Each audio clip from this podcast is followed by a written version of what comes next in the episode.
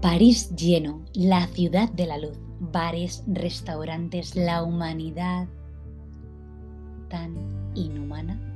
Esta trágica muerte revela algo horrible sobre nuestra solidaridad con el prójimo. Estas impactantes palabras son del periodista Michel Montpontet. ¿Qué ocurrió para que alguien que trabaja con el presente diario pueda llegar a conjeturas tan poco halagüeñas? Hagamos un salto en el tiempo y viajemos al pasado 18 de enero.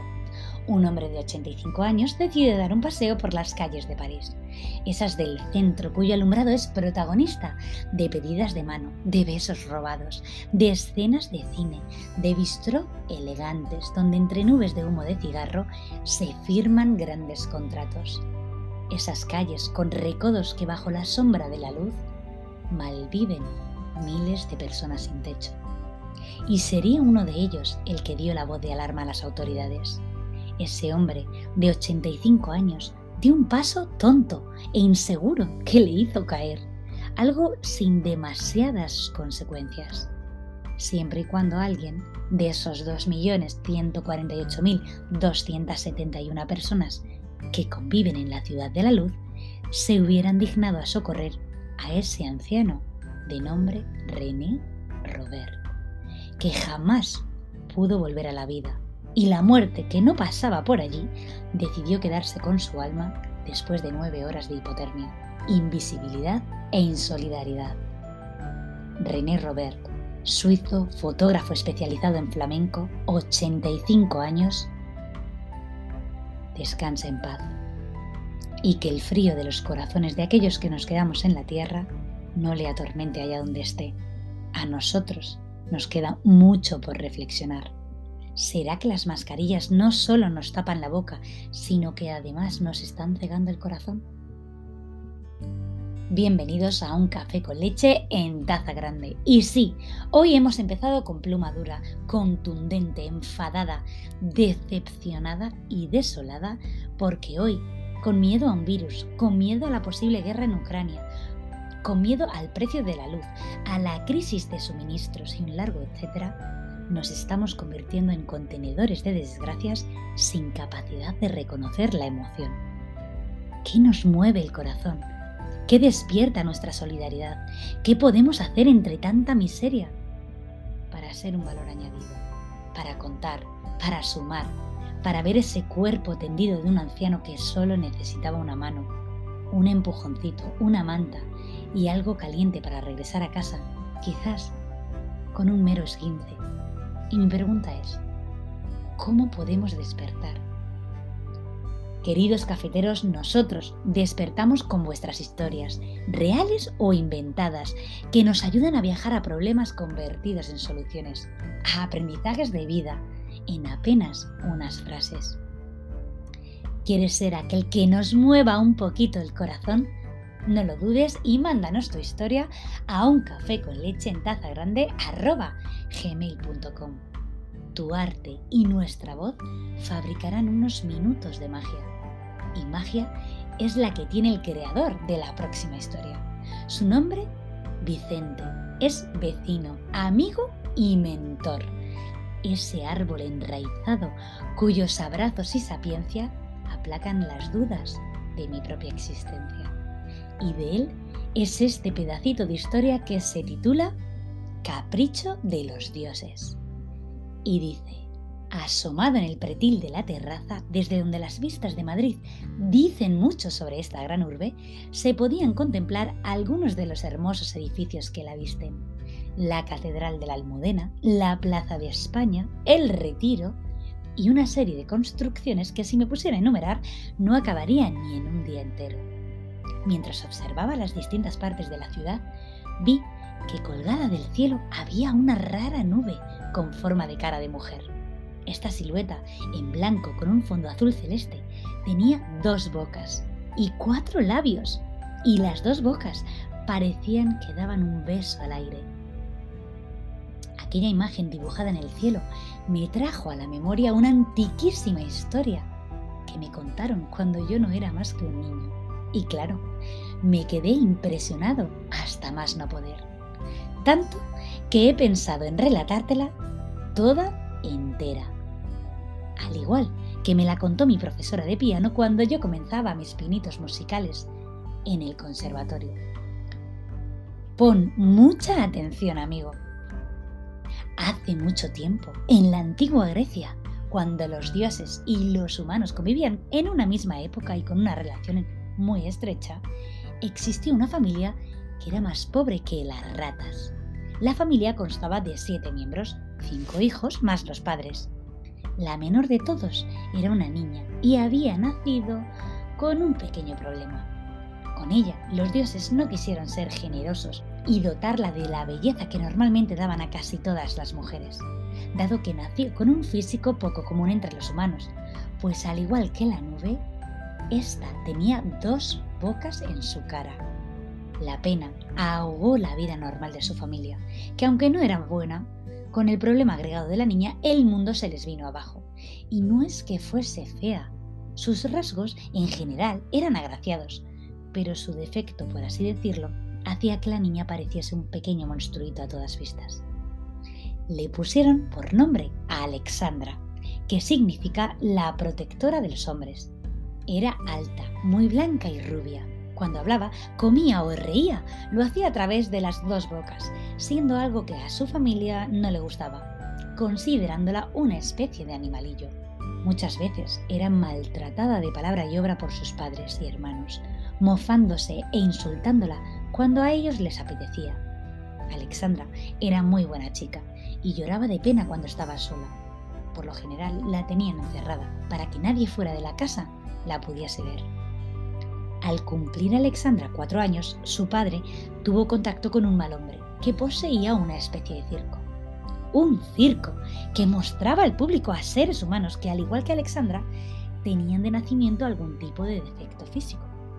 El padre le dijo a este individuo que él tenía una hija con dos bocas y que si le daba una buena suma de dinero, se la vendería de buena gana. Aquel negrero, pues así lo podíamos llamar, le ofreció lo que el padre le pidió y así cerraron el trato. De un tiro, todos se habían quitado el problema de Alexandra de encima. La familia estaba en la más completa ruina y aquel dinero por la venta de la pobre Alexandra no le vendría nada mal. Sí, sentían que su hija y hermana fuera obligada a abandonar para siempre la casa, pero por otro lado, se habían liberado de tenerla entre ellos. Y gracias a su venta, ahora tenían algo de dinero con el que tirar para adelante, sin llegar a arrepentirse de la aberración tan enorme que acababan de cometer. ¿Qué se le va a hacer? dijo el padre con desdén, pese a sus ruegos y las muchas lágrimas derramadas de Alexandra. Esta tuvo que abandonar su hogar si es que aquel modo de vida se le podía llamar hogar, para acabar recluida dentro de los barrotes de una jaula durante el resto de su desgraciada existencia. Agapetos, así se llamaba el dueño del circo o lo que fuera que le explotaba, practicando aquel innoble negocio donde había logrado juntar a otras personas con problemas físicos, en este caso deformidades. Allí, todos se encontraban encerrados en jaulas como la de Alexandra, para que humanos desaprensivos como el propio dueño del circo pudieran observarlos y descargar su malicia sobre aquellos indefensos seres, que desprovistos de toda maldad aguantaban lo que aquella gente deseaba ver. A ella solían echarle cacahuetes, mendrugos duros de pan y trozos de fruta muchas veces podrida. El motivo de echarle comida entre los barrotes de la jaula no era otro que el de verla comer con las dos bocas a la vez. Los que la miraban hablaban maliciosamente entre ellos o se reían como lo que eran, unos necios. La pobre niña, como los demás, pasaba un hambre atroz, ya que Agapetos apenas sí le daba de comer. Y claro, cualquier cosa que le echaban y fuera comestible, la devoraba a dos bocas rápidamente. Cuando la gente se marchaba, el negrero de su amo la sacaba de la jaula y la encerraba en una habitación, la cual siempre cerraba con dos grandes candados para que no se pudiera escapar. La pobre Alexandra, en su soledad, lloraba desconsoladamente, sin llegar a comprender la razón por la separación de su propia familia. Y el tiempo fue pasando. Cuando cumplió siete años, por casualidad, al despertar un día comenzó a canturrear, sin apenas darse cuenta. Se prestó atención a sí misma sobre aquello que cantaba y se dio cuenta que sus dos bocas emitían unos bellos sonidos que le agradaron sobremanera y que nunca antes los había oído de su propia voz. Alexandra sabía cantar y, por cierto, muy bien. Eso sí, cantaba cuando se encontraba sola. No quería que se rieran de ella viéndola entonar. Además, descubrió con el tiempo que podía hacer dos voces distintas. Esto es, mientras que por una boca hacía la voz de soprano, por la otra hacía la de mezzosoprano, consiguiendo cantar un dueto ella solita. Aquel misterio maravilloso le sirvió a Alexandra para refugiarse en la música y en sus cantos, sobre todo cuando echaba en falta el calor de una familia. Un día, mientras hacía lo que más le gustaba que era cantar, la melodía que tarareaba comenzó a viajar por los espacios infinitos, llegando hasta el mismísimo Olimpo, la morada de todos los dioses. Apolo, que era el dios de la música, se encontraba sentado sobre una gran balaustrada, tocando su lira y recitando poemas. Casualmente, comenzó a oír aquellas dos voces que llegaban a sus oídos desde un lugar de la tierra, gustándole muchísimo. Curioso, Apolo, por conocer de dónde provenían las voces, decidió investigar por su cuenta de quiénes eran aquellas bellísimas canciones y conocer a sus intérpretes. Y con la velocidad de la luz se dirigió a la Tierra. En cuestión de segundos encontró quiénes eran los humanos que cantaban aquel dueto lleno de virtuosismo. Gracias a su invisibilidad pudo observar directamente la realidad de aquel dúo de voces formado por Alexandra con ella misma. El dios quedó sorprendido y maravillado ante lo que estaba presenciando. Se sentó tranquilamente al lado de Alexandra y así estuvo hasta que ella dejó de cantar. Y en el silencio de la estancia se quedó el dios pensando y dubitativo. Luego, con la misma velocidad con la que llegó, se marchó gratamente satisfecho hacia el monte Olimpo. Al llegar allí, se fue directamente en busca de Atenea, su hermana. Atenea era la atractiva diosa de la sabiduría y de la justicia, a quien le gustaba mucho la música y con la que Apolo pasaba mucho tiempo escuchando y recitando sus propias canciones. Atenea tenía un carácter bastante fuerte y poseía un poder infinito. Era muy enemiga de las injusticias, aunque en el fondo era una diosa con buen corazón muy amada por todos los griegos. Apolo le contó la experiencia que había tenido con la niña cantante, que habitaba precisamente en la Tierra.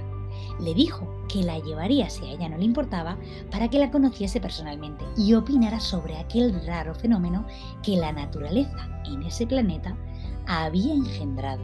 Al día siguiente, los dos dioses partieron hacia la Tierra. En un lugar visible del circo encontraron a Alexandra se hallaba dentro de la jaula de costumbre, expuesta y rodeada de energúmenos que habían pagado para verla, mofarse de ella y echarle cacahuetes.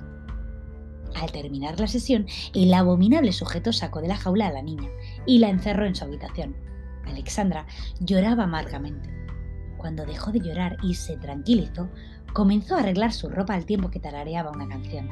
El negrero, que aún se encontraba cerca de ella, la oyó cantar e hizo caso omiso, los dos dioses estuvieron observando en silencio y atentamente todo lo que había pasado desde su llegada. Atenea la miraba, fija, de pie, mientras Alexandra se limpiaba las lágrimas y hacía las cosas de su habitación. Entonces, Alexandra se puso a cantar a pleno pulmón. Los dioses quedaron como extasiados ante aquellas dos voces tan dulces y bellas a la vez. Atenea sintió en su garganta como se le hacía un nudo pues los dioses, como los humanos, también tienen sentimientos.